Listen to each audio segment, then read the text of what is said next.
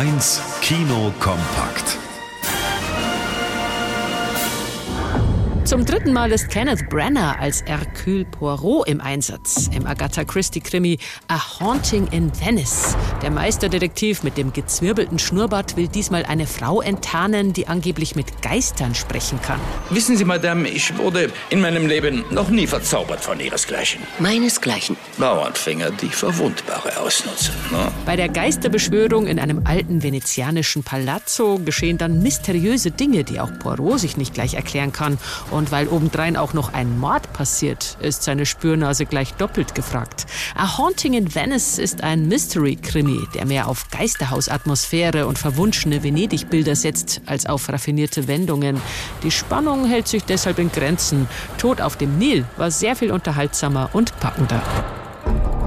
Immer wieder bekommt es Liam Neeson als unbescholtener Familienvater mit skrupellosen Verbrechern zu tun. Jetzt in Retribution. Er sitzt nichts ahnend am Steuer seines Autos, zwei Kinder an Bord, die er noch schnell bei der Schule abliefern will. Da klingelt das Handy.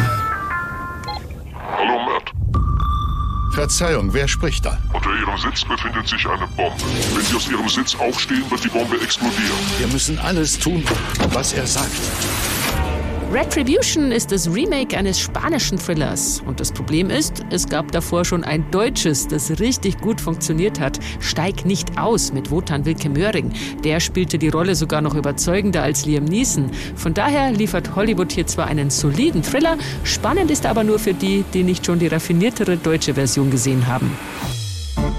Skurril und melancholisch sind sie immer, die Filme des finnischen Regisseurs Aki Kaurismäki, manchmal auch ziemlich hoffnungslos. Nun aber erzählt er eine skurril melancholische und durchaus hoffnungsvolle Liebesgeschichte in Fallende Blätter. Durch Zufall kreuzen sich hier die Wege zweier sehr einsamer Menschen. Ansa jobbt im Supermarkt, Holappa auf dem Bau. Schüchtern verabreden sie sich zu einem Kinoabend. Hat dir der Film gefallen? Sehr. Ich habe noch nie in meinem Leben so viel gelacht. Sehen wir uns denn wieder? Möchtest du das? Ja, sehr gerne. Ich gebe dir meine Nummer. Dumm nur, dass Holappa den Zettel mit der Nummer sofort verliert. Es muss also noch einmal der Zufall den beiden helfen. In diesem Film ist jedes Bild farblich durchkomponiert, jedes gesprochene Wort sorgfältig abgewogen und über allem liegt ein wunderbar leiser Humor. Das macht fallende Blätter zum Geheimtipp der Woche. Wally Müller, Bayern 1.